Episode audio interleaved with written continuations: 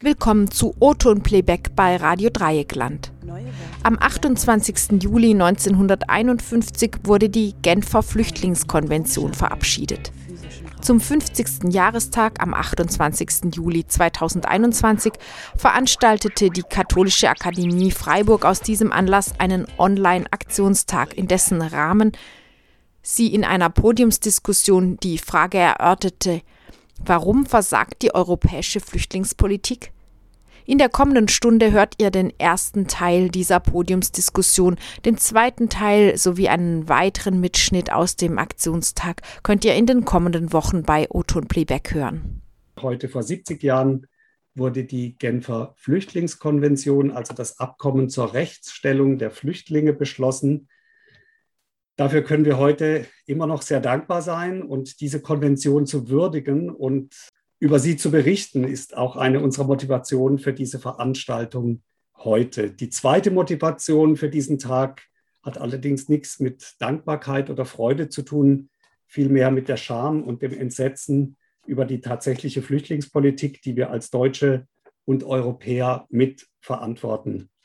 Die Idee zu diesem Tag entstand im Angesicht der Bilder vom brennenden Flüchtlingslager auf der griechischen Insel Moira. Wir haben schon viel zu lange viel zu viele unerträgliche Bilder ansehen müssen, die uns die Folgen einer fehlgeleiteten Flüchtlingspolitik vor Augen führen. Das Verdrängen dieser Bilder und das Verdrängen der Realität europäischer Flüchtlingspolitik ist eine der Voraussetzungen dafür, dass diese unerträglichen Zustände weiter herrschen, dass weiterhin im Namen Europas die Grundprinzipien der Rechtsstaatlichkeit, der Menschenrechte und der Achtung der Menschenwürde so oft und so sehr missachtet werden, wie wir das an unseren Außengrenzen gerade tun. Unsere heutige Veranstaltung möchte in dem bescheidenen Rahmen, der uns möglich ist, dieser Verdrängung und der Gleichgültigkeit gegenüber dem Leid der Betroffenen entgegenarbeiten. Insofern ist die Themenstellung des Gesprächs heute Nachmittag auch parteiisch. Wir fragen nicht, ob die europäische Flüchtlingspolitik versagt. Wir fragen, warum wir wollen das aber nicht bei Allgemeinfeststellungen machen, sondern möglichst genau, möglichst differenziert auf die Lage blicken. Ich bedanke mich dafür schon im Vorab bei allen, die heute an diesem Gespräch teilnehmen. Ich beginne mit Karl Kopp. Herr Kopp ist Leiter der Europaabteilung von Pro Asyl. Er vertritt Pro Asyl im Europäischen Flüchtlingsrat und ist unter anderem verantwortlich für die europaweite Vernetzung von Pro Asyl mit Menschenrechts- und Flüchtlingsorganisationen. Lieber Herr Kopp, welche Bedeutung hat die Genfer Flüchtlingskonvention in der täglichen Arbeit heute bei Pro Asyl? Spielt sie eine Rolle? Wenn ja, welche? Es wäre äh, sehr komisch, wenn, Entschuldigung, wenn man in einer Asylorganisation arbeitet und man hätte nichts mit der Genfer Flüchtlingskonvention zu tun. Die Genfer Flüchtlingskonvention, die Europäische Menschenrechtskonvention, sind unser, unser Rüstzeug und das, was wir eigentlich haben und was wir verteidigen. Also auch wenn wir heute traurig sind, äh, machen wir jetzt keine Todesanzeige, sondern wir sagen, wir verteidigen diese Genfer Flüchtlingskonvention mit all ihren kleinen Schwächen für die aktuelle Zeit. Und für uns ist sie immer noch, äh, da ich ein bisschen älter bin, kann ich es noch stärker sagen, eine historische Errungenschaft. Es ist die Antwort der Zivilisation auf die Barbarei und es ging damals wie heute darum, dass nie wieder, das nie wieder wird jeden Tag gebrochen, nie wieder sollten Leute wie Stückgut an den Grenzen zurückgewiesen werden in die Unmenschlichkeit, in die Folter, in den Tod. Die Genfer Flüchtlingskonvention, aber auch andere Menschenrechtskonventionen, die Europäische Menschenrechtskonvention haben Standard gesetzt, dass es, dieses Prinzip absolut gilt. Aber dennoch, das werden wir ja heute in verschiedenen mit verschiedenen Blickrichtungen äh, hören, wird der Zurückweisungsschutz an der Grenze jeden Tag äh, verletzt. Und die Genfer Flüchtlingskonvention, die heute von Regierungen natürlich gefeiert wird, weil sie morgen sie vergessen können und vor allem den Kerngehalt der Genfer Flüchtlingskonvention und sie dann mit den Füßen treten. Diese Konvention müsste heute viele Menschen schützen vor dieser Gewalt den Pushbacks an den Grenzen oder den Pullbacks, den zurück in die Folterlager, nach Libyen im Namen Europas, finanziert von Europa, koordiniert von Europa mit Hilfe von Frontex. All diese Menschenrechtsverletzungen und Komplizenschaften sind Verletzungen der GfK und sind Verletzungen der Europäischen Menschenrechtskonvention. Und selbstverständlich, Sie haben es ja mehr indirekt zitiert, Sie haben den EU-Vertrag, den Korridor, die Leitplanken für das Projekt Europas indirekt zitiert. Sie haben gesagt, Europa basiert auf Menschenrechten, Menschenwürde, Rechtsstaatlichkeit, Demokratie, Frauenrechte, Minderheitenrechte. Das ist die Essenz des Projektes Europa, wie es sich heute darstellt, müssen wir dieses Projekt und damit die Menschen verteidigen, weil Europa und vor allem die Nationalstaaten äh, nicht einfach versagen, sondern politisch gemacht sich nicht mehr darum kümmern und zu jeder Gewalt und zu jedem Tabubruch, Maximilian hat viele Berichte dazu gemacht, bis hin zum Schießbefehl äh, bereit sind zu begehen. Und von daher ist es jetzt nicht einfach ein Versagen, sondern es ist politisch gewollt und es ist selbstverständlich, auch das sind alles abgelutschte Begriffe, eine Bankrotterklärung im Zusammenhang mit Flüchtlingsrechten und Menschenrechten. In dem Kontext, wir arbeiten mit dem, was wir haben und verteidigen diese Errungenschaften. Wir diskutieren auch nicht, ob wir noch das nochmal aufmachen und neu weiterentwickeln, weil wir Stand jetzt den Standard verteidigen müssen. Und wer, wenn nicht wir? Deshalb diskutieren wir heute und das ist unser, unsere tägliche Arbeit mit den Kolleginnen in verschiedenen Teilen Europas. Dankeschön für dieses klare Statement und herzlich willkommen, Milo Rau. Äh, pardon für den etwas holprigen Einstieg von unserer Seite. Hallo, schön, dass Sie dabei sind. Als nächstes möchte ich Matthäa Weihe begrüßen. Matthäa Weihe ist Sprecherin von Sea-Watch und Crewmitglied der Sea-Watch Nummer 3. Sie ist seit 2017 in der Seenotrettung aktiv. Und die Seenotrettung ist auch das erste Thema, was ich mit ihr ansprechen möchte. Äh, also zu der Frage, wie kommen die Menschen nach Europa, beziehungsweise wer oder was hindert sie daran, nach Europa zu kommen, wenn sie das als Fliehende, als Schutzsuchende versuchen. Also sprechen wir über einen der wichtigen Wege, die Fahrt über das Mittelmeer. Dafür müssen sich Menschen Booten anvertrauen, auf denen sie sich in hohe Gefahr begeben. Entsetzlich viele Menschen sind beim Versuch dieser Meerüberquerung bereits ertrunken. Hier setzt die Arbeit der Seenotretter ein. Matthäa Weihe kann uns vom Alltag auf einem solchen Seenotrettungsboot berichten und im Speziellen über die Zusammenarbeit der EU mit der sogenannten libyschen Küstenwache. Ja, vielen Dank. Ähm, danke auch schon mal äh, an Karl Kopp für diese äh, sehr klaren Worte, denen ich mich 100 Prozent anschließen würde. Natürlich äh, müssen wir solche Errungenschaften irgendwie versuchen aufrechtzuerhalten, aber gleichzeitig ist es, glaube ich, auch unsere aller Aufgabe, genau dort den Finger hinzuzeigen, wo eben diese ja, Instrumente nicht funktionieren und ähm, tatsächlich auch einfach direkt ausgehebelt werden. Ähm, genau, ich bin als Teil von Sea-Watch hier und freue mich sehr, äh, in dieser Runde ähm, hier zu diskutieren. Ähm, Sea-Watch ist eine zivile Seenotrettungsorganisation. Wir haben uns 2015 gegründet ähm, würde sich und damit sozusagen der Spoiler direkt am Anfang Europa an Menschenrechte halten und ähm, an bestimmte Konventionen, die existieren. Ich glaube, dann würde ich hier nicht sitzen, dann gäbe es Sea-Watch nicht, dann gäbe es meinen Job nicht. Ich wäre wahrscheinlich immer noch irgendwo in der Migrationswissenschaft ähm, und würde mich da dann über ähm, äh, politische Fehltritte aufregen. Ähm, jetzt mache ich das in der Seenotrettung, ähm, einfach weil wir gesehen haben, dass es extrem notwendig ist, ähm, dort einzuspringen. 2015 war eigentlich ein ganz anderer Moment. Es war nämlich der Moment, als die italienische Mare Nostrum-Operation aufgehört hat, im Mittelmeer zu operieren und wir uns das erste Mal konfrontiert gesehen haben mit eben keinen Schiffen, die im zentralen Mittelmeer äh, Menschen vor dem Ertrinken retten. Und damals haben sich verschiedene Gruppen gebildet. Sea-Watch ist nicht die einzige Organisation. Ähm, das ist auch sehr wichtig, immer wieder zu, zu betonen, ähm, sondern es gab extrem viele andere Organisationen, die sich gegründet haben aus Initiativen von, von Privatpersonen ähm, und gesagt haben, okay, wir können da nicht weiter zuschauen. Und der erste Moment oder beziehungsweise der erste Impuls für, ähm, für die Tätigkeit auf dem zentralen Mittelmeer war eigentlich die Dokumentation. Weil wir haben am Anfang gesagt, okay, was passiert dort auf dem Mittelmeer, ähm, was geht genau dort vor, welche Rechtsbrüche finden statt, die müssen wir dokumentieren, damit eben genau nicht das Mittelmeer zu diesem blinden Fleck wird und wir eben nicht wissen, welche Rechtsbrüche stattfinden. Ähm, als dann das erste Mal die Schiffe rausgefahren sind oder das erste Schiff, ein kleiner Fischkutter, die Sea-Watch 1, wurde relativ klar, dass ähm, ja, eine Organisation nicht nur zum Dokumentieren ins zentrale Mittelmeer fahren kann, sondern tatsächlich dann konfrontiert ist mit Menschen auf der Flucht, mit Menschen, die in seeuntauglichen Booten sitzen, mit einer Vielzahl von Menschen, ähm, wie das eben auch gerade schon angeklungen ist. Und darüber hinaus hat sich dann sozusagen die zivile Seenotrettung immer weiterentwickelt und ist zu dem geworden, was es heute ist, ähm, nämlich eine tatsächlich sehr große Organisation, die für etwas eintritt, wofür sie einfach nie hätte eintreten müssen. Und das, ähm, finde ich, ist eigentlich das klarste Zeichen. Die Existenz von zivilen Seenotrettungsorganisationen ist das Resultat des Scheiterns der EU ähm, auf der Basis von der Verletzung von Menschenrechten.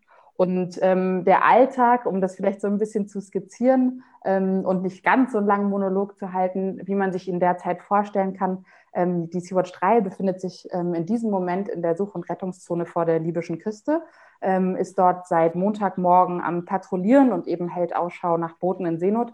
Und das allererste, was die Crew am Montag gefunden hat, war ein leeres Boot.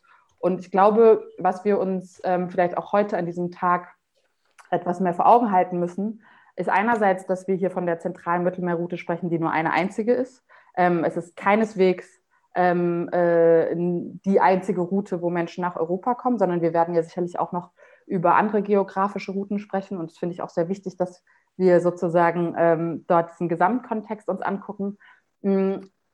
Andererseits ist aber dieses leere Boot genau das Symbol für das, was Europa eben tut ähm, mit der ähm, Genfer Flüchtlingskonvention, nämlich sie tagtäglich zu brechen. Aber nicht selber oder zumindest nicht so direkt selber, sondern eben mithilfe ähm, der sogenannten libyschen Küstenwache. Das leere Boot ist zunächst erstmal irgendwie ein, ein Boot, was dort rumschippert und wo man sich fragt, okay, was ist hier passiert? Und wirft vielleicht erstmal Fragen auf, aber wir haben in den letzten Jahren einfach ganz klare Antworten darauf bekommen. Dieses leere Boot ist das Symbol dafür, dass Menschen, die dort drauf saßen, auf der Suche nach Sicherheit, auf der Suche nach einem besseren Leben, auf der Suche was, nach was auch immer, wir können das nicht beurteilen, wir können das nicht ähm, irgendwie bewerten, die wurden zurückgeschleppt nach Libyen durch eben vermutlich die sogenannte libysche Küstenwache. Und was ganz klar ist, und da werden wir sicherlich auch noch mal etwas ähm, weiter drauf eingehen, ist, dass wir uns angucken müssen, was ist denn eigentlich niedergeschrieben in dieser Konvention? Und eins der Kernprinzipien ist eben das äh, Non-Refoulement-Prinzip. Das heißt, dass Menschen eben nicht in ein Land zurückgebracht werden können, in dem ihnen Folter, Diskriminierung oder andere Formen der Menschenrechtsverletzung drohen. Dadurch, dass Europa natürlich Teil dieser Konvention ist, ist ganz klar, dass europäische Schiffe Menschen nach Libyen nicht zurückschleppen dürfen. Was aber passiert, ist, dass die Zusammenarbeit mit den libyschen Milizen und auch der sogenannten libyschen Küstenwache dann eben dazu führt, dass diese Drecksarbeit auf gut Deutsch ausgelagert wird, eben an, ähm, an Akteure wie die sogenannte libysche Küstenwache, die dann dafür sorgt, dass Europa ganz fein mit noch weißen Handschuhen eigentlich die Konvention tagtäglich brechen kann. Und ich glaube, es ist wichtig, immer wieder zu erwähnen, dass wir täglich mit Flugzeugen, Schiffen, anderen zivilen Akteuren Zeugen werden davon, wie Europa sich versucht, nicht die Finger schmutzig zu machen, eigentlich sozusagen diese grundsätzlichen Rechte für Menschen auf der Flucht immer wieder zu brechen. Und ich glaube, das ist ähm, etwas, was sehr erschütternd ist, aber wo es dringend notwendig ist, dass wir mehr Aufmerksamkeit einfach darauf legen und auch hier heute darüber diskutieren. Vielen Dank. Als nächstes möchte ich Maximilian Popp ins Gespräch bringen. Maximilian Popp ist Redakteur beim Spiegel und hat uns seit vielen Jahren immer wieder sehr beeindruckende, wichtige Berichte über diese Zusammenhänge, über die wir heute diskutieren, gebracht. Vielen Dank dafür. Ähm, an Sie stelle ich jetzt gleich die große Frage dieses Gespräches und mit der Bitte um eine erste Einordnung. Warum versagt die europäische Flüchtlingspolitik? Welche politischen Weichen sind so falsch gestellt, dass das ganze System dysfunktional und menschenfeindlich wurde? Vielen Dank für die nette Einführung. Äh, das ist eine große Frage. Äh, damit könnte ich vielleicht den Rest der, der Veranstaltung bestreiten. Ganz kurz vielleicht erst eine, Sie sind jetzt bei mir eingefroren. Bin ich noch zu hören? Sie sind gut zu hören und zu sehen. Gut eine erste äh, Feststellung. Es gibt europaweit in den EU-Staaten einfach einen Konsens, den ich Gewaltkonsens nennen würde. Also eine Übereinkunft, dass man Flüchtlinge inzwischen eigentlich mit allen Mitteln abhält, von nach Europa zu kommen. Herr Kopp hat es gesagt, Frau Wey hat es gesagt, also schon einige Stichworte sind schon gefallen. Diese Brutalisierung an den Grenzen, diese Verrohung an den Grenzen, diesen Trend, der sich seit Jahren immer weiter zugespitzt hat, den wir beschreiben, den wir beobachten. Und es liegt eben daran, dass die EU, dass die EU-Staaten es versäumt haben, eine tragfähige, funktionale Migrationspolitik zu entwickeln, äh, Integration voranzutreiben, gemeinsame Asylstandards. Und deshalb greifen gerade die Staaten an den Außengrenzen, oft auch mit der Hilfe von Frontex, eben auf diese brutalen Mittel zurück, auf diese brutale Abschottung, weil es im Moment keinen politischen Akteur gibt, der Alternativen aufzeigt oder der mutig genug wäre, diese Alternativen auch, ähm, auch durchzusetzen oder dafür zu werben. Ähm, warum das so ist, ich glaube, dafür gibt es viele Antworten. Es hat auch mit einer, mit einer, gewissen Ermüdung in der Öffentlichkeit zu tun, einer Ignoranz äh, in Teilen der Öffentlichkeit, dem das Thema einfach auch nicht mehr so wichtig ist. Es gibt da wenig Druck auf, auf die politisch Handelnden, es eben anders, anders zu regeln, anders zu lösen. Deswegen ist die Arbeit, die die Sea-Watch macht, so wichtig. Deswegen ist die Arbeit, die Pro Asyl und andere machen so wichtig, die eben immer wieder darauf hinweisen, auch was ist der Preis für diese äh, Politik der Abschottung, was ist der Preis, den wir bezahlen, wenn wir uns so weit von unseren äh, Werten und auch von unseren Gesetzen entfernen in der Migrationspolitik. Das ist, glaube ich, immer der erste Schritt. Und der zweite muss sein, äh, zu zeigen, es gibt Alternativen, es gibt Lösungen, für die zu werben. Ähm, das sehe ich als Aufgabe auch der Medien, ähm, der NGOs, aber natürlich auch, auch der Parteien. Also ich bin da auch gerade wirklich verstört, beispielsweise, wenn wir auf den Bundestagswahlkampf gucken, wie wenig es da eine Rolle spielt, wie auch eine, eine Partei wie die Grünen, die sich ja eigentlich als eine, als eine linke Partei versteht, wie wenig die da wirklich äh, in die Offensive gehen, wie wenig die Migrationspolitik in diesem äh, Wahlkampf zum, zum Thema machen. Da gibt es so eine, so eine gewisse Scheu. Und das, das Ergebnis ist eben das, was wir, was wir gerade oder was wir seit, seit Jahren an den, an den Grenzen ähm, erleben, dieser, dieser Verrat an, an europäischen Werten und, und Gesetzen. Und äh, wie sich das ändern lässt, ich glaube, darüber müssen wir jetzt äh, in, in, in, den nächsten eineinhalb Stunden äh, diskutieren und, und, natürlich auch darüber hinaus. Das ist ja das ganz große Thema und die ganz große Frage. Ich stelle mal noch eine Rückfrage, die auf Ihren ersten Punkt nochmal eingeht, nämlich die zunehmende Brutalisierung, die Sie benannt haben. Haben Sie das, haben Sie den Eindruck, ähm, dass das eher hingenommen wird oder haben Sie den Eindruck, wie das ja auch manchmal in der Diskussion erscheint, dass das sehr bewusst kalkuliert wird, um abschreckend zu wirken. Ich glaube schon, dass es, dass es von, von den Handelnden, den Verantwortlichen eine bewusste Strategie ist. Also Frau Grillmeier kann dazu vielleicht gleich noch mehr sagen, aber auf den, die elenden Bedingungen auf den griechischen Inseln beispielsweise, die dienen sicher auch der Abschreckung. Die könnte man ja schnell beheben und die Infrastruktur, äh, Infrastruktur dort äh, verbessern. Und, und von der Öffentlichkeit wird es hingenommen, weil auch da viele sagen, ja gut, Hauptsache die Flüchtlinge bleiben weg. Das ist ja so ein Trend, der vor allem nach 2015 dann eingesetzt ist oder sich verstärkt hat. Also ich meine, 2015 kamen sehr viele Menschen und danach wurde die Abschottung ja nur noch brutaler und, und noch radikaler. Und es sind wirklich Tabus gebrochen worden, von denen ich vor ein paar Jahren noch dachte, dass sie nie gebrochen werden würden. Also äh, ich glaube, Karl Kopp hat es angesprochen, eine türkisch griechischen Grenze wurde äh, im vergangenen Jahr wurden mindestens zwei äh, Schutzsuchende von griechischen Grenzschützern erschossen.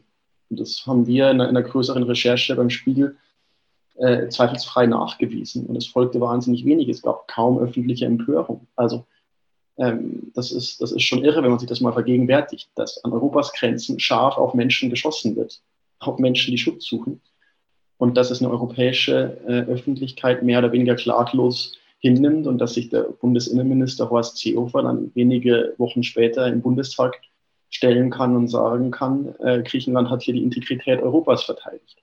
Also das zeigt so ein bisschen, wo wir, wo wir angekommen sind, äh, wie dramatisch ähm, die Zustände tatsächlich sind.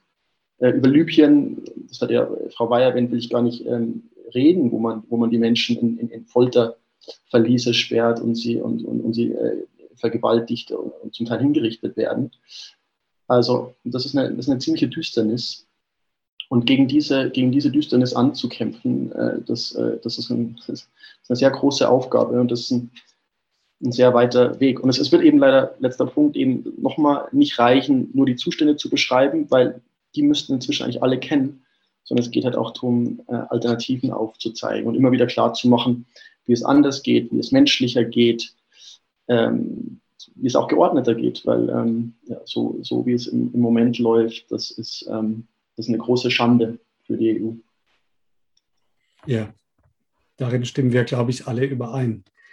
Dann gehen wir zu Franziska Grillmeier, freie Journalistin. Ich kenne vor allem ihre Beiträge aus der Taz, aber Sie berichten auch in anderen Medien ähm, über die Lage der Flüchtlinge. Sie berichten von vor Ort, Sie leben auf Lesbos und berichten von dort.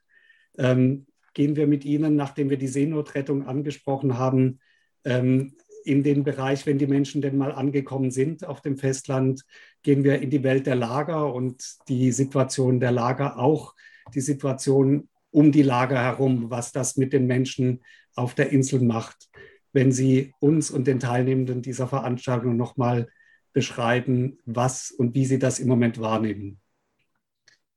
Ja, hallo, vielen Dank für die Einladung und äh, für die starken Worte am Anfang. Ich ähm, ja, kann mich da nur anschließen und äh, würde euch einfach nur kurz mitnehmen äh, auf die Insel hier, ähm, die gerade 40 Grad hat und wir alle ziemlich am Schwitzen sind. Ähm, und äh, das war so einer der Hauptpunkte, ähm, was mir heute auch nochmal aufgefallen ist. Also es ist, äh, es ist eine der, der, der längsten Hitzewellen tatsächlich gerade auf Lesbos und ähm, ich, ich kann jetzt hier sitzen in meiner Wohnung und äh, mit Ihnen sprechen und gleichzeitig fünf Kilometer entfernt haben wir das Lager von äh, Mavrovuni, äh, das temporäre Lager, was nach dem Brand von Lesbos, äh, von, von Moria aufgebaut wurde, innerhalb von sieben kurzen Tagen. Und ähm, ja, weiterhin gegen sehr viele Richtlinien auch verstößt und ähm, wo Leute jetzt im Moment ganz gedrängt auch immer noch zusammenleben und zwar unter äh, Zelten in, in, in, dieser Hitze gerade. Und ähm, ich glaube aber, dass ähm, es ganz wichtig ist zu verstehen oder für mich auch im Moment, ähm, dass ich zwar fünf Kilometer nur hier weg sitze und ähm, eigentlich mein, mein Job sich aber total verändert hat, da ich äh, die Menschen in den Lagern meistens nur noch per Anruf erreichen kann. Ja? Frau Grillmeier, Frau Grillmeier. Ihr Ton ist gerade deutlich schwächer geworden. Oh. Am Anfang haben wir Sie gut verstanden raus. Ist es jetzt besser? Ja. Okay. Also ähm, es hat sich so verändert, dass nach dem Brand von Moria, ähm, wo ich eigentlich, also ich bin seit drei Jahren auf der Insel Lesbos und äh, so mein täglicher Alltag so als Journalistin war, weil ich eigentlich gelernte Reporterin bin, ich verfolge den Lebenslauf oder den, ja, den Alltag der Menschen immer sehr nahe. Ich, ich muss ihnen auch sehr nahe sein. Ich wache gerne dort auf und ähm, esse dort auch zu Abend und, ähm, und lasse auch gerne diese Momente der Stille zu. Und das brauche ich einfach auch, um, um äh, Geschichten zu erzählen, um Reportagen zu erzählen. Und das ist mir mittlerweile nicht mehr möglich. Ähm, und das äh, hängt vor allem daran, dass ich ähm, wirklich einfach abgeschnitten bin von den Menschen und vor allem die Geflüchteten zunehmend isoliert werden, einfach aus dem, aus dem Raum der Öffentlichkeit komplett gedrängt werden in Lager, die jetzt ähm, gerade sind 320 Polizistinnen rund um die Uhr im Einsatz, um 4000 Menschen zu überwachen und zu kontrollieren, die jetzt hier fünf Kilometer weg sitzen.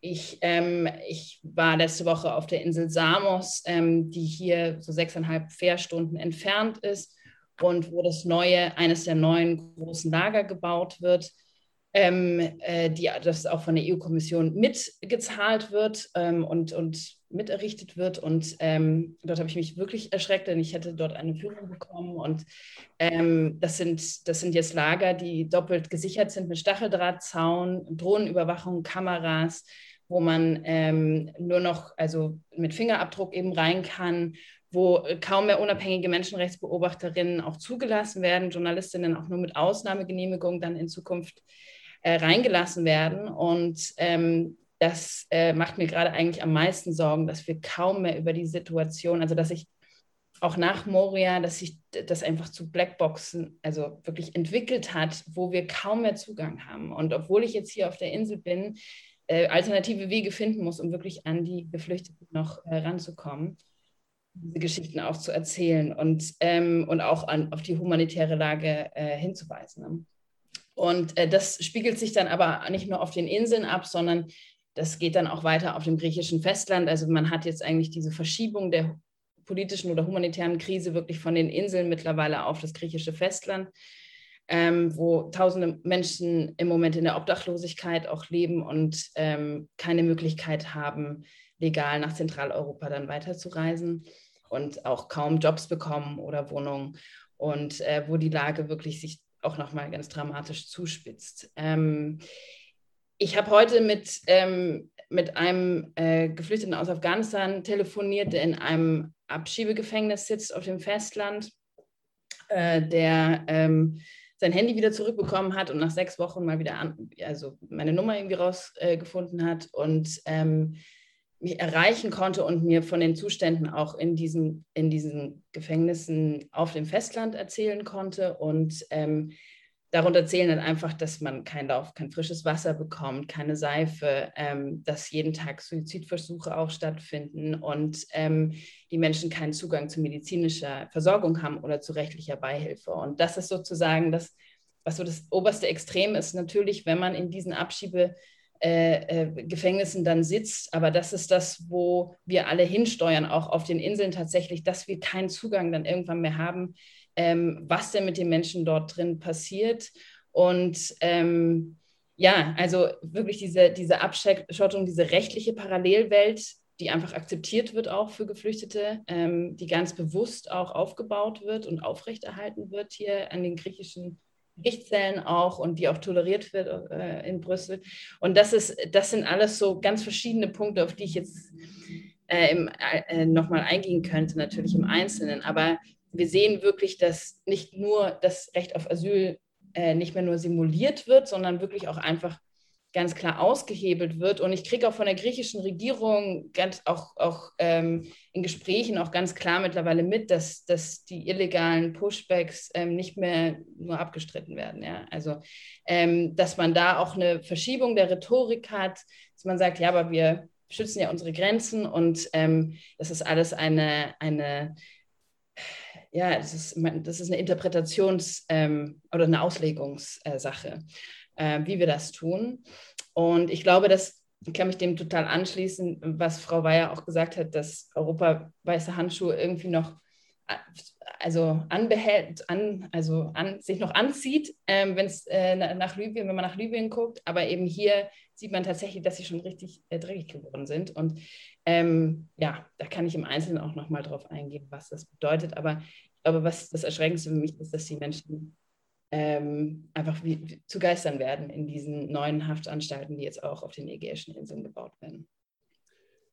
Ähm, wir haben heute Morgen von den Rechtsgelehrten ja gehört, dass schon die Unterbringung dieser Menschen in Lagern eigentlich gegen die Genfer Flüchtlingskonvention verstößt, mal ganz unabhängig von der Ausgestaltung. Aber mit welcher Begründung werden diese Lager denn jetzt so hermetisch abgeriegelt, wie Sie es erfahren? Dient da die Corona-Pandemie als Vorwand oder was, wie wird das begründet? Auch, dass Sie keinen Zugang mehr zum Beispiel haben.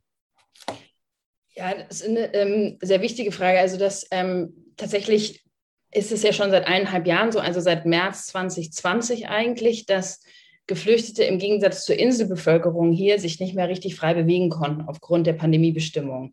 Das führte dann ähm, ja auch zu dieser riesen Implodierung äh, im September 2020 dann als ähm, Moria auch abgebrannt ist. Ja, also da, davor, bevor das Feuer, das große Feuer passiert ist, waren äh, die Geflüchteten über 170 Tage in diesem Riesenslum in der Ausgangssperre. Und ähm, man muss sich das so vorstellen, dass man hat ja dort nicht immer Ansprechpartner oder ähm, man versucht irgendwie an medizinische Hilfe zu kommen, aber die Polizei verweigert einem einen Anruf beim Krankenwagen, weil man selber den Krankenwagen nicht rufen darf. Und all diese Dinge, diese Isolation auch mit sich bringt, ne, das sind, das ist einfach zum Teil geht es da wirklich dann auch, ohne das dramatisch überspitzen zu wollen, aber um Leben und Tod. Und, ähm, und gleichzeitig ist natürlich dann, funktioniert es auch auf der anderen Seite, dass, ähm, dass Journalistinnen oder äh, Beobachter von UNHCR zum Teil auch ähm, einfach nicht mehr zugelassen werden in den Gerichtssälen, aber auch dann in den Camps äh, aufgrund der Pandemiebeschränkungen. Äh, und wir haben, also im Moment ist es so, wir können hier Hochzeiten feiern von bis zu 300 Personen, die ähm, äh, ja, die sich hier, ähm, in der Taverne versammeln und eine schöne Hochzeit feiern, was ihnen ja auch, ähm, was sie ja auch einfach tun sollen. Aber gleichzeitig dürfen nur von diesen 4200 Menschen im Moment 600 am Tag tatsächlich das Lager mit Ausnahmegenehmigung verlassen. Und normalerweise ist es so, dass es eben sich um zwei bis drei Stunden pro Woche handelt. Und das wird dann aber auch immer individuell nochmal angepasst. Also wenn man jetzt einen Therapiebesuch nochmal hat zum Beispiel, dann darf man nochmal eventuell ähm, länger raus. Aber es gibt vier Checkpoints, die mittlerweile zu diesem Ausgang führen. Ja, also ich fahre an dem Lager vorbei und sehe gar nicht mehr, was dahinter passiert, denn da gibt es jetzt eine Mauer, da ist Stacheldrahtzaun, da steht Bereitschaftspolizei mit über sieben, sieben bis zehn äh, Polizisten sind es meistens mit Schutzschildern, die da davor stehen.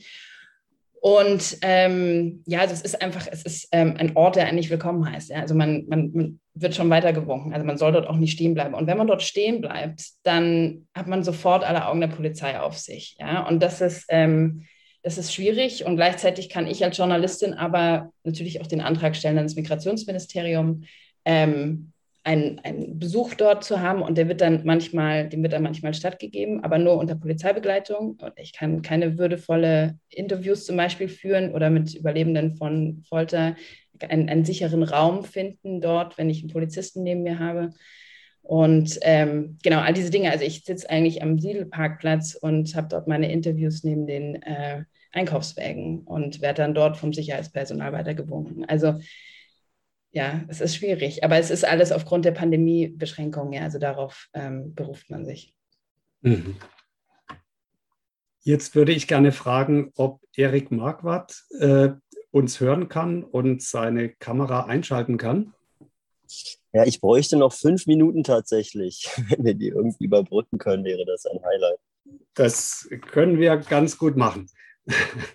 Dann gehen wir weiter. Ich äh, bin froh und glücklich, dass wir auch zwei künstlerische Perspektiven heute in unser Gespräch mit einbeziehen können.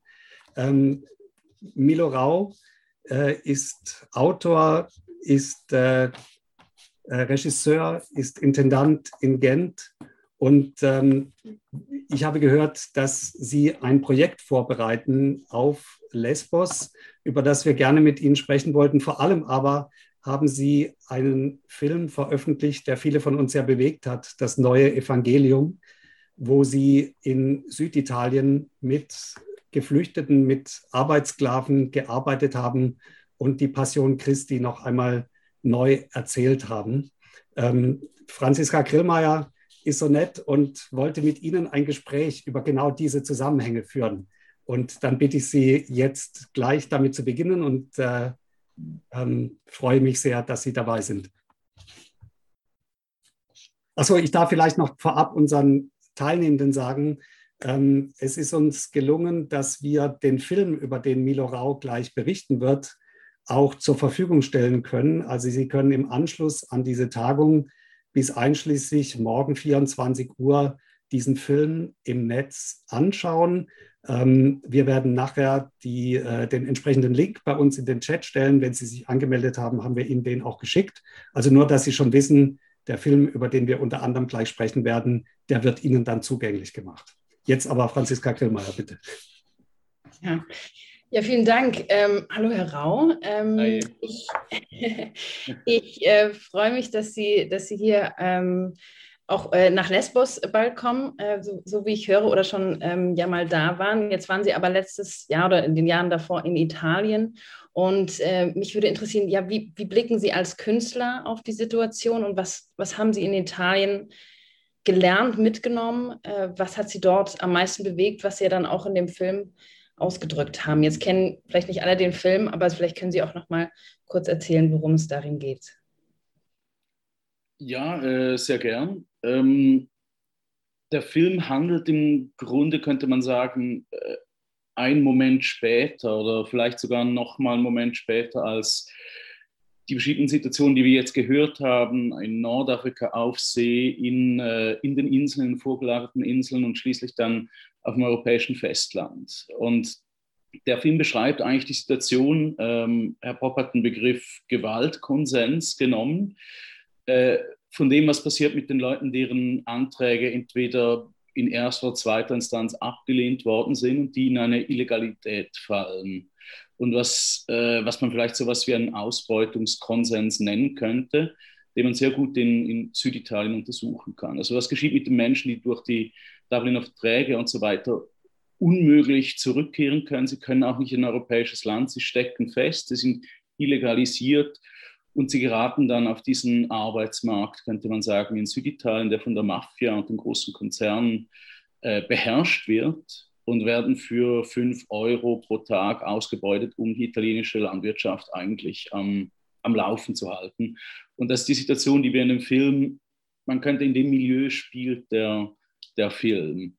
Ähm, das sind Lager, die, das sind wilde Lager, also das sind, der spielt hauptsächlich in wilden Lagern, so in Lagern, die quasi eben eine Stufe später sind als die, die Sie gerade beschrieben haben auf, äh, auf, auf Lesbos. Also das sind Lager, die von diesen Leuten selbst aufgebaut werden, die in sich illegal sind, die je nach Notwendigkeit, und das zeigt der Film auch, von der äh, Polizei und vom Militär aufgelöst werden. Und was wir im Film versuchen, also einerseits ist es ein Jesus-Film, ähm, es gibt ja von Jesus, also von äh, im Matthäusevangelium, das ist ein bisschen der Kampfbegriff in unserem Film, diesen sehr schönen Satz, ich bin nicht gekommen, das Gesetz zu brechen, sondern es zu erfüllen. Also wie wir hier gehört haben, gibt es ja, also im Grunde ist die europäische Flüchtlingspolitik an den Grenzen und äh, in den Ländern selber an sich illegal. Die Gesetze existieren. Zum Beispiel gibt es äh, ein Verbot, ohne Arbeitsverträge Leute einzustellen. Es gibt in Italien aber eine halbe Million Flüchtlinge, die ohne Verträge arbeiten die quasi auf dem Arbeitsmarkt herumgeschoben werden können. Und den Versuch, den wir mit dem Film machen oder mit der Revolta della Dignità, die in einem Film parallel läuft zum, äh, zum Dreh vom Jesus-Film, ist eine Vereinigung, könnte man sagen, aller äh, Akteure oder vieler Akteure, die unter diesen äh, Bedingungen äh, der Irregularisierung leiden. Also die Kleinbauern, die verschiedenen Flüchtlingsverbände, äh, die Sexarbeiter äh, und Sexarbeiterinnen, die verschiedenen äh, Verbände der Landarbeiter und so weiter.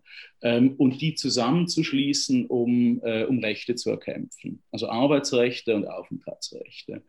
Und ähm, das haben wir versucht zu stabilisieren. Also Jesus ist ein, im Grunde ein Tomatenproduzent im Film. Äh, der beginnt äh, dann Tomaten zu produzieren außerhalb des Systems der Mafia Fairtrade-Tomaten. Und wir haben parallel zum, zum Film, ähm, zur Filmdistribution haben wir eine Tomatendistribution in Europa aufgebaut, zusammen mit den, mit den Kleinbauern und den verschiedenen Flüchtlingsverbänden und sind jetzt in etwa 150 äh, Supermärkten in Deutschland, in Österreich, natürlich in Italien, äh, in der Schweiz, ähm, um quasi ein nachhaltiges System zu finden, wie diese Leute Arbeitsverträge, Niederlassung und dadurch aus diesem, aus diesem, ich sage mal, systemischen Teufelskreis rauskommen, dass wenn du keine Niederlassung hast, kriegst du keinen Arbeitsvertrag, wenn du keinen Arbeitsvertrag hast, kriegst du keine Niederlassung.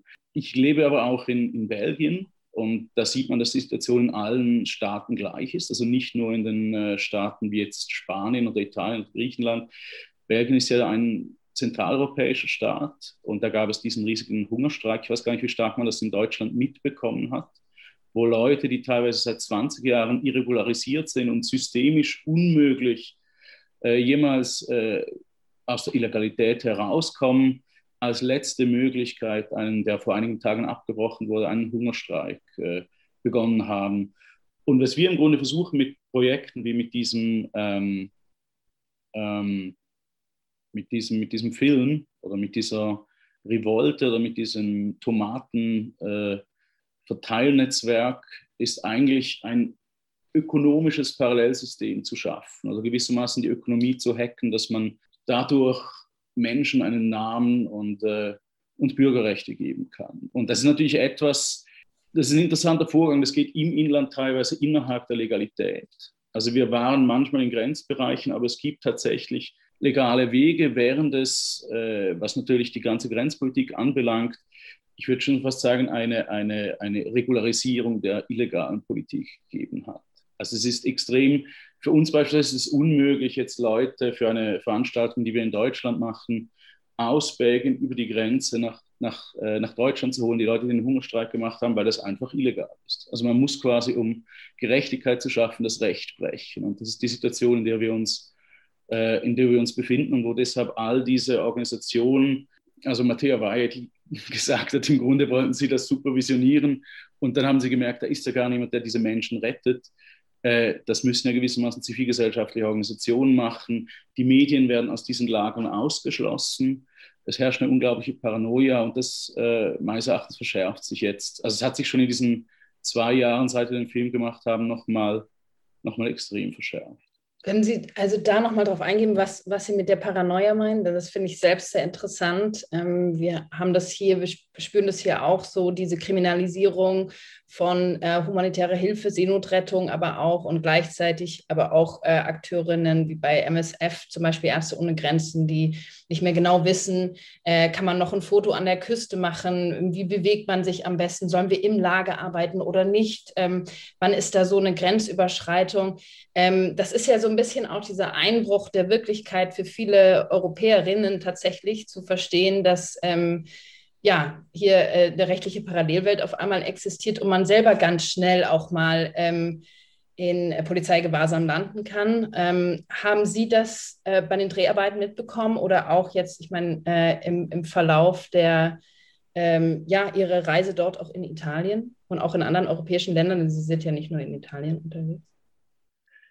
Ja, also die, die Kriminalisierung der Menschen führt zu einer Insolidarisierung des Einzelnen oder der Einzelnen. Also das sind Probleme, die auch innerhalb der Community der Geflüchteten natürlich existieren. Also ein Grund für diese, ähm, für diese Organisation, die wir gemacht haben, wo wir versucht haben, Flüchtlingsorganisationen aus, äh, ich glaube, zehn verschiedenen afrikanischen Ländern, aber auch Rumänen, aber auch italienische Landarbeiter in eine Organisation zusammenzufassen, weil im Grund die Mafia natürlich mit diesem Dividend Impera, also mit der Paranoia, ich sage mal beispielsweise der, der Kenianer gegen die Rumänen, gegen die Italienischen, die werden gegeneinander ausgespielt.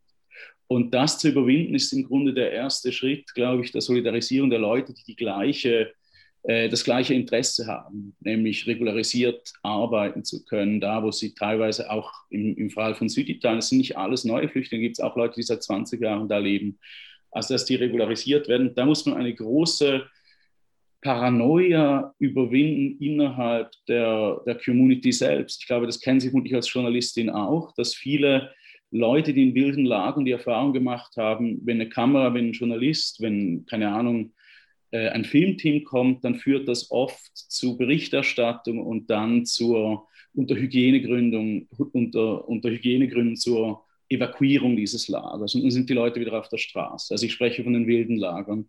Und das ist ein sehr langer Prozess, um diese, um diese sehr verständliche Paranoia abzubauen. Aber gleichzeitig natürlich auch die Voraussetzung, damit man als politisches Subjekt, weil man ja sichtbar sein muss, weil man eine, äh, eine Gemeinsamkeit bilden muss, überhaupt, äh, überhaupt äh, kraftvoll agieren zu können. Und das war eigentlich unsere Hauptarbeit, äh, das herzustellen. Und die zweite Hauptarbeit ist für uns wirklich nach Wegen innerhalb des kapitalistischen Systems, muss man sagen, oder am Rande zu suchen, dass das nachhaltig wird. Also dass diese Menschen wirklich dann in Kreisläufe reinkommen, die nicht mehr, äh, die nicht mehr illegal sind, die, wo es Verträge gibt, wo es eine Adresse gibt, wo es, äh, wo es Papiere gibt, wo die Leute auch reisefähig werden und so weiter. Also das ist die, der nächste Schritt. Und ähm, genau, und da haben wir eine riesige, eine riesige, tatsächlich eine riesige Paranoia quasi immer wieder überwinden müssen, über, über Monate und über Jahre hinweg, ähm, die, die systemisch ist, denke ich.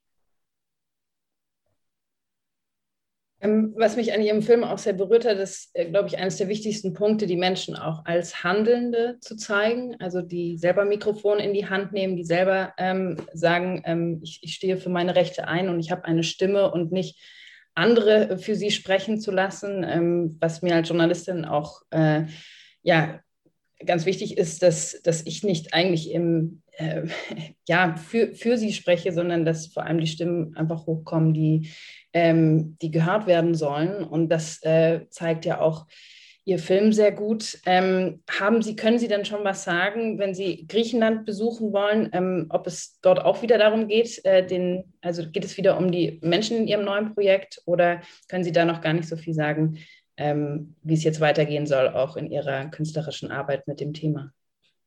Ähm, also dies, diese Lesbos-Sache wurde im, im Grunde äh, verschoben nach innerhalb Deutschland. Also ich mache das im Grunde in, in Zusammenarbeit und ähm, fast schon auf Auftrag von, von verschiedenen Akteuren, lief No One Behind zum Beispiel. Und, ähm, und, und die haben entschieden, dass es für sie interessanter und besser ist, das wirklich näher an der, an der ähm, Bundestagswahl zu machen. Und innerhalb Deutschlands selbst, also wir machen verschiedene Aktionen. Eine wird es auch in, in Brüssel geben und die laufen im Grunde alle auf, äh, wie soll ich sagen, auf Kriminalisierung dessen hinaus, was Normalität geworden ist, also Kriminalisierung des Gewaltkonsenses durch, sagen wir, tatsächlich, dass man diese Fälle, die eigentlich justiziabel sind, justiziabel macht, dass man Anwälte und Anwältinnen unterstützt, die diese Fälle verfolgen. Also wir haben jetzt Extremfälle wie äh, Erschießungen an der Grenze, äh, bis diese ganzen Pushbacks, die alle nicht nur gegen die, die Flüchtlingskonvention verstoßen, die meines Erachtens tatsächlich ein paar Leerstellen hat, vor allem wenn man in Italien guckt. Also innerhalb der Flüchtlingskonvention hat man in Italien wenig Flüchtlinge, die tatsächlich in dem Sinne äh, legal bleiben könnten. Und das finde ich falsch. Ähm, also da kommen viele aus Regionen, die überhaupt nicht unter, diesen, äh, unter diese Definition fallen, weil beispielsweise Klimaflüchtlinge und so weiter. Aber das ist eine andere Debatte. Äh, dass man all diese äh, eigentlich normalisierten Sachen kriminalisiert. Und da ist natürlich Griechenland, da ist Italien, da ist Spanien, da ist, äh, das sind die Grenzen Europas. Mir ist es aber auch wichtig, dass man auch innerhalb Deutschlands, innerhalb Belgiens sieht, dass wir im Grunde eine riesige Menge von Menschen, ich glaube, man zählt fünf Millionen von kriminalisierten Menschen ohne Namen haben, die aber arbeiten, die keine Möglichkeit haben, aus der Illegalität herauszukommen in dem System, in dem wir aktuell sind also die verdammt sind, Opfer zu sein, die auch nicht zurückkehren können. Und das ist, eine, ist fast eine Form von moderner Sklaverei. Und das ist ein Thema, dem wir uns aktuell sehr stark widmen. Vielen Dank äh, für die Antworten. Ich weiß nicht, Herr Mackert, sollen wir, ähm, habe ich noch eine Frage oder sollen wir an Herrn Marquardt weitergeben? Wenn Sie noch eine Frage haben, können Sie die gerne noch stellen. Wir sind gut in der Zeit und dann machen wir weiter. Okay, sehr gut. Ähm, ich ich, ich würde Sie einfach nur gerne zum Abschluss noch fragen, wie Sie denn als Künstler auch auf die Situation blicken, was Sie dort für Freiräume sehen, die zum Beispiel jetzt im Journalismus nicht möglich sind oder auch in, ähm, ja, in aktivistischen Aktionen. Ähm, ich ich finde das nämlich sehr spannend, auch dass äh, Filme und ähm, andere Aktionen, die ich ganz oft dann erst mitbekomme, wenn ich selber auch in Deutschland bin und durch die Straßen laufe und Banner sehe und merke, Mensch, da ist ja Zivilgesellschaft so viel, zivilgesellschaftlich so viel los und da ist auch so ein Hunger auch darauf, dass man auf, mit anderen Perspektiven auf dieses Thema nochmal blickt. Und dadurch, dass wir ja auch, und ich glaube, das war heute Morgen ja auch ganz oft im Gespräch, immer wieder die gleichen Bilder suggeriert bekommen und man immer wieder also so eine Abstumpfung auch erlebt. Was sehen Sie da, hat, hat Kunst für eine Möglichkeit auch nochmal dieses Thema zu erweitern, aber auch ähm, Menschen in Europa nochmal die Chance zu geben, auch nochmal anders drauf zu blicken?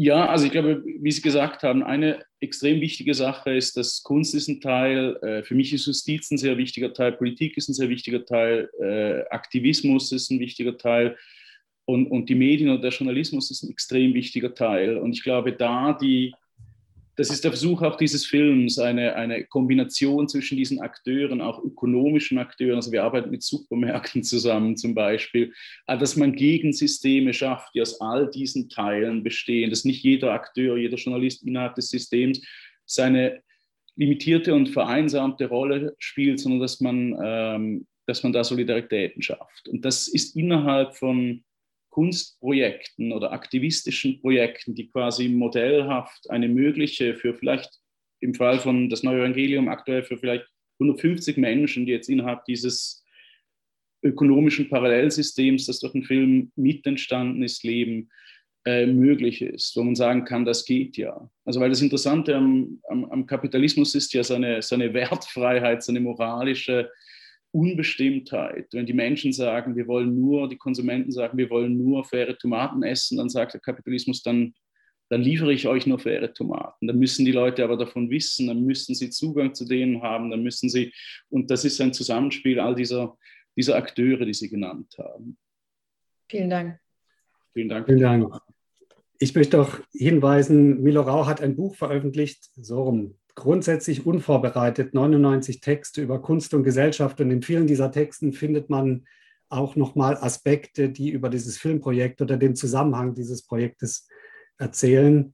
mir geht eine Szene sehr nach. Ich habe diesen Film vor drei Tagen jetzt nochmal geschaut und mir geht eine Szene aus diesem Film sehr nahe. Da sitzen zwei Männer am Meer, ein, ein äh, früherer Geflüchteter, der berichtet über den Moment auf dem Boot, auf dem Wasser.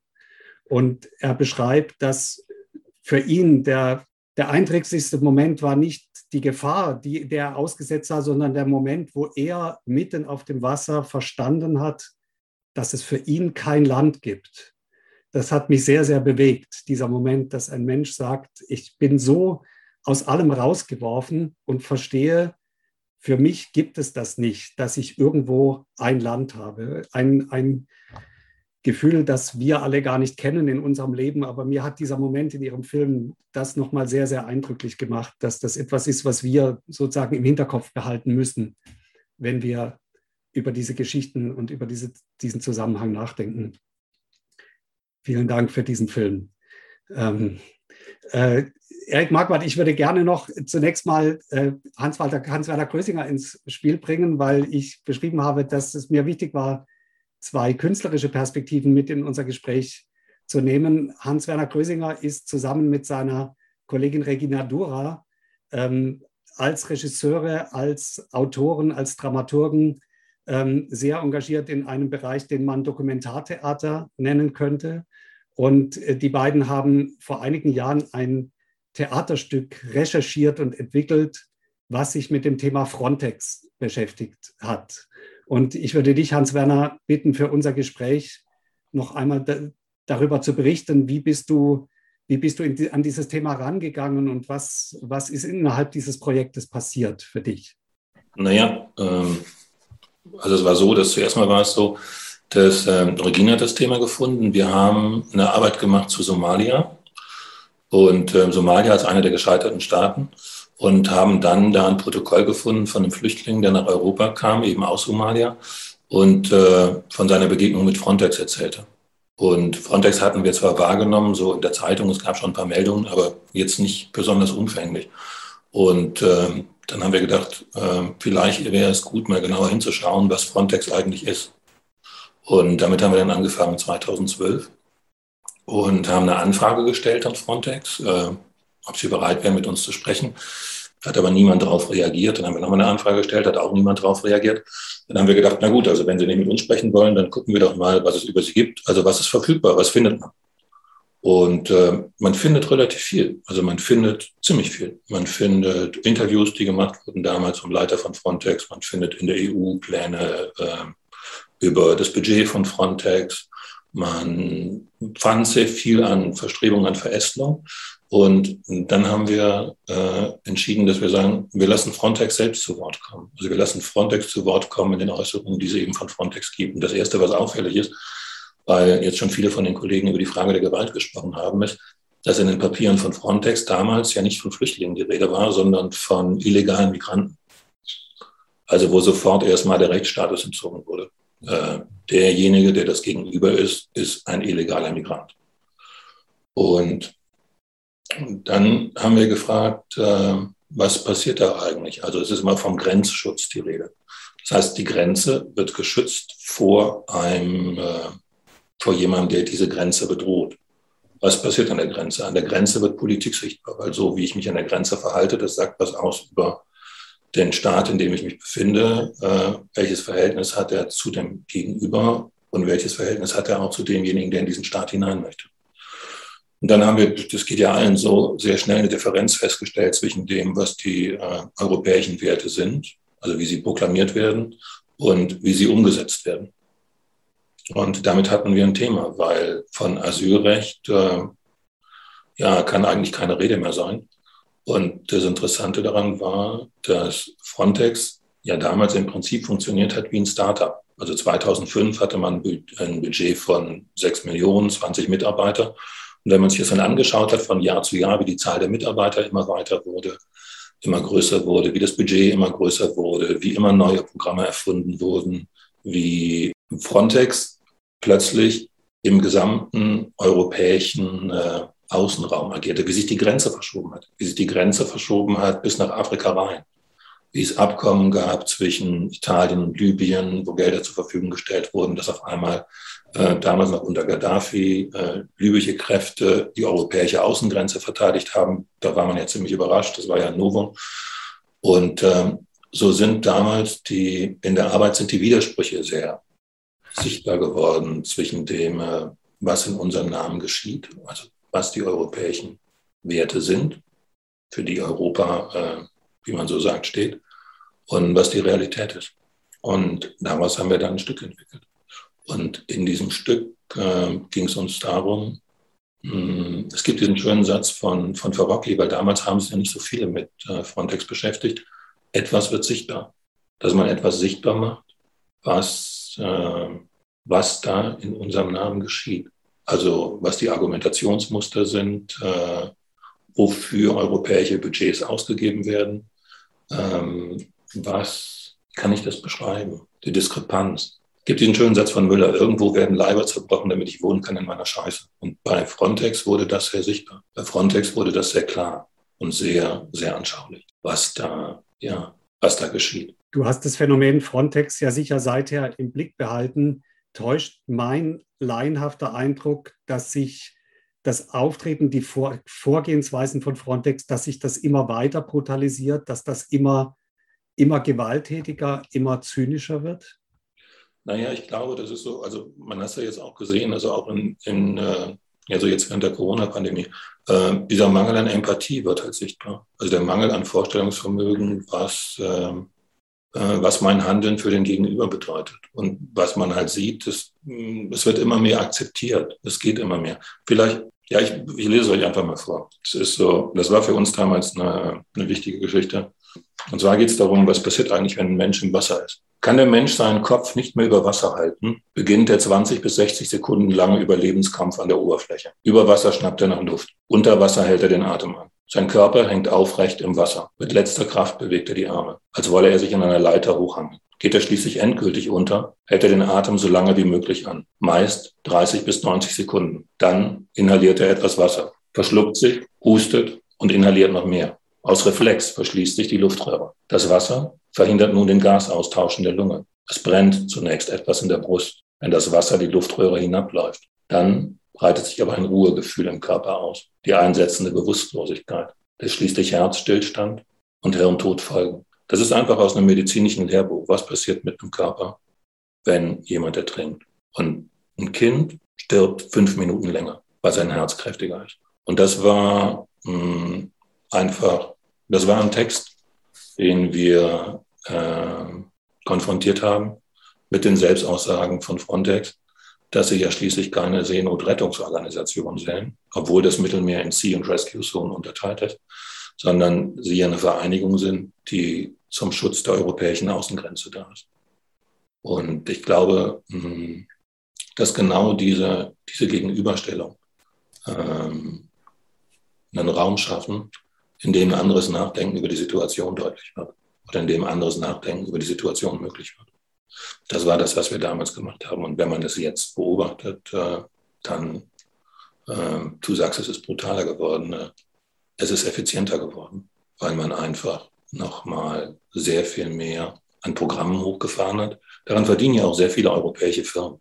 Also an diesen ganzen Aufrüstungsmissionen, die da stattfinden, was auch, was auch technische Aufrüstungen sind. Äh, Milo hat davon gesprochen, von dem kapitalistischen System in Italien, was am Laufen gehalten wird durch die illegalen Flüchtlinge. Äh, die europäische Außengrenze funktioniert ja auf sehr, sehr vielen Ebenen. Ganz viele verdienen ja daran. Wir hatten damals eine Sequenz im Stück, wo es um äh, den Erwerb der maltesischen Staatsbürgerschaft ging. Man kann die europäische Staatsbürgerschaft in Malta für 650.000 Euro kaufen. Und Familienangehörige legen dann nochmal 25.000 drauf und dann ist man dabei. Und es sind genau diese ganzen Verschiebungen, die äh, das Ganze nicht unangenehm, die das Ganze so, äh, so grausam und unerträglich machen, weil genau das gerade jetzt stattfindet. Jede Sekunde. Genau jetzt, während wir hier reden, wird das weiter fortgesetzt. In O-Ton-Playback bei Radio Dreieckland hörtet ihr Frontex Pushbacks, Lager, warum versagt die europäische Flüchtlingspolitik? Eine Podiumsdiskussion veranstaltet von der Katholischen Akademie Freiburg zum 50. Jahrestag der Verabschiedung der Genfer Flüchtlingskonvention am 28. Juli 2021. Den zweiten Teil dieser Podiumsdiskussion könnt ihr in der kommenden Woche in O-Ton Playback hören.